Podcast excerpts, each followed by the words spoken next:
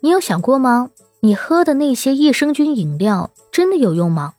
号称百亿益生菌的饮料，喝到肚子里还剩几个益生菌啊？益生菌这玩意儿到底是不是智商税呢？先赞后听，比个爱心。你好，欢迎收听播客节目《热点情报局》，我是主播小苹果，人称相亲界的一朵奇葩，一股清流。今天啊，我们就来聊一聊益生菌的话题。益生菌产品在到达我们手上前，会遇到哪些困难呢？首先，百亿益生大军面临的第一个挑战就是温度。从生产到送到我们消费者手中的这一系列冷链不能出错，否则呢，温度一高啊，你手中的益生菌饮料大概率呢就会变成一瓶糖水。那能不能提前把益生菌饮料冻成冰块呢？不行。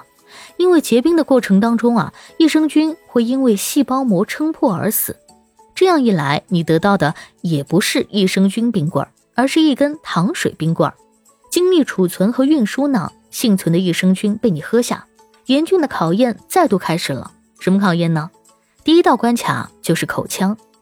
众所周知啊，人类的唾液具有一定的杀菌作用，管你是不是益生菌呢。因此啊，要喝益生菌饮料就赶紧喝。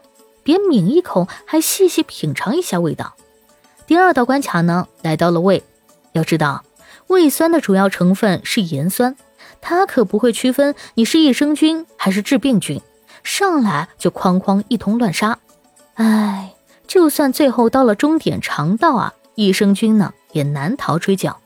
一方面的威胁呢，来自能溶解细菌的胆汁；另一方面啊，则是肠道原助细菌的排外。说到这儿啊，肯定有人会说了，我明白，那益生菌饮品啊，一定就是智商税。说是拥有百亿大军啊，其实还没等到人体吸收呢，就死了大半了。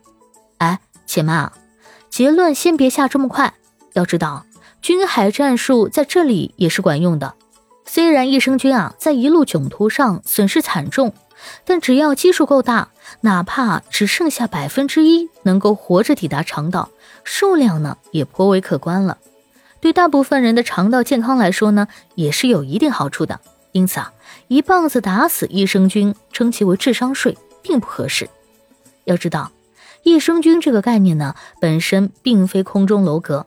根据世界卫生组织的定义呢，益生菌是活的微生物，摄入一定量对人体健康有益。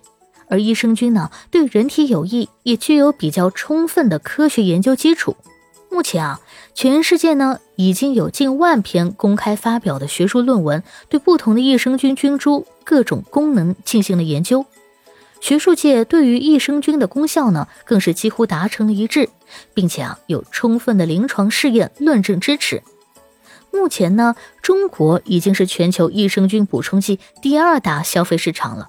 对于我们消费者而言啊，需要在购买使用益生菌产品前呢，从菌好、菌多、菌活、可验证等维度选择适合自己的益生菌产品，认准品牌和背书，才是保证自己不再交智商税的关键。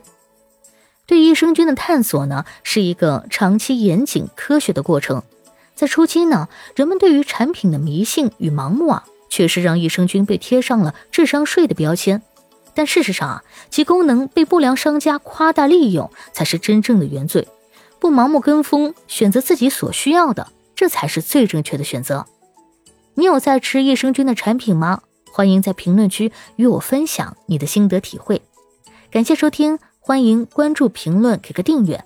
我是主播小苹果，我们下期见。